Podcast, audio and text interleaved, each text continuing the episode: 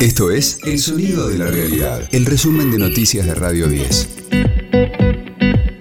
Hoy es miércoles 15 de febrero, mi nombre es Sergio Marino y este es el resumen de noticias de Radio 10, El Sonido de la Realidad.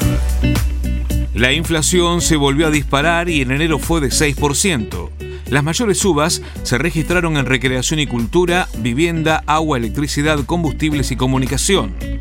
A pesar del plan Precios Justos, los alimentos y las bebidas no alcohólicas aumentaron un 6,8%. Por Radio 10 lo explicó el economista Hernán Lechter. Ahí hay varios componentes. Una cuestión tiene que ver con la estacionalidad del mes de enero. Recreación y cultura, botelería fueron de los rubros que más incrementaron. La cuestión de la quita de subsidios correspondiente a la cuota del periodo diciembre que impactó sobre enero tuvo también una influencia significativa y además de eso el efecto en algunas cuestiones vinculadas a alimentos y bebidas, particularmente frutas y verduras. Frutas y verduras aumentó un promedio 30%. Es cierto que dos o tres productos no se incrementaron demasiado, pero la verdad que te tiró para arriba.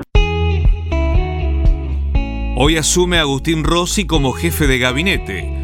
El interventor de la AFI reemplazará a Juan Mansur, quien regresa a Tucumán para ocuparse de la campaña electoral. En tanto, Ana Clara Alberdi, actual segunda de Rossi, quedaría a cargo de la Agencia Federal de Inteligencia. Allanaron la casa del hombre que mató a la policía en la estación de subte de Retiro. Por orden del juez del caso, los agentes de la Policía Federal Argentina realizaron el operativo en la propiedad del barrio 31 de Oscar Gustavo Valdés, acusado del crimen de la oficial porteña Maribel Salazar. Según los relatos, Valdés le quitó el arma reglamentaria a la agente y la mató cuando ésta estaba asistiéndolo debido a que sufría un malestar. El hecho generó una nueva polémica por el uso de las pistolas Taser. Para el jefe de gabinete porteño, Felipe Miguel, son una herramienta que evitaría este tipo de situaciones. Venimos reclamando las Taser desde hace más de dos años. Son una herramienta útil. Sería bueno poder contar con esa herramienta. Así como es bueno contar con otras, también es bueno que los policías tengan la capacitación que les damos en la ciudad de Buenos Aires. Cada uno de esos aspectos mejoran el cuidado de cada policía y el cuidado que le pueden brindar a, los ciudadanos. Para dos semanas hubo una sentencia judicial que le exige al gobierno nacional que se expida respecto de la importación de las Taser, porque el, el, trámite de las Taser necesita unas autorizaciones del gobierno nacional. Y eso es lo que nosotros queremos destrabar, que nos den la oportunidad a nosotros de importarlas, de capacitar a nuestros policías y que se haga uso de, de las Taser. Y no es tampoco para toda la ciudad de Buenos Aires, es para determinados lugares, para determinadas situaciones, sería una herramienta efectiva. De lunes a viernes, desde las 22, escucha a Paulo Cablan, puro cuento, en la noche de Radio 10. El PSG de Messi perdió con el Bayern Múnich y quedó complicado en la Champions League. Su equipo cayó por 1 a 0 en París y deberá ganar como visitante si quiere pasar a cuartos de final. Hoy será el turno del Chelsea de Enzo Fernández ante el Borussia Dortmund y del Benfica de Otamendi ante el Brujas. Radio 10, el sonido de la realidad. Divididos dará un show sinfónico en la fiesta de la cosecha en Mendoza. Pistones de un curioso motor de humanidad. Celebrando sus 35 años de historia, la banda tocará con la Orquesta Sinfónica de la Universidad de Cuyo, dirigida por el maestro César Lara y un ensamble de músicos cuyanos.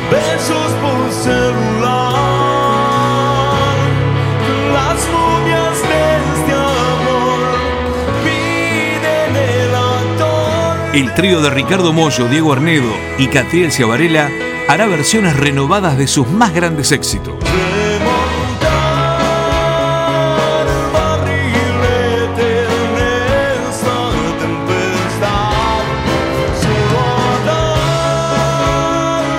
Los nuevos arreglos fueron compuestos especialmente para la ocasión por Joaquín Guevara y Juan Emilio Cucharielli.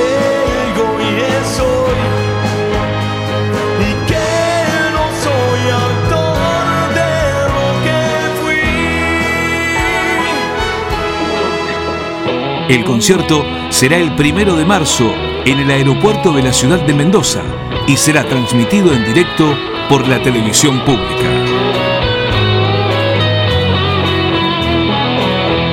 Este fue el diario del miércoles 15 de febrero de Radio 10. El sonido de la realidad.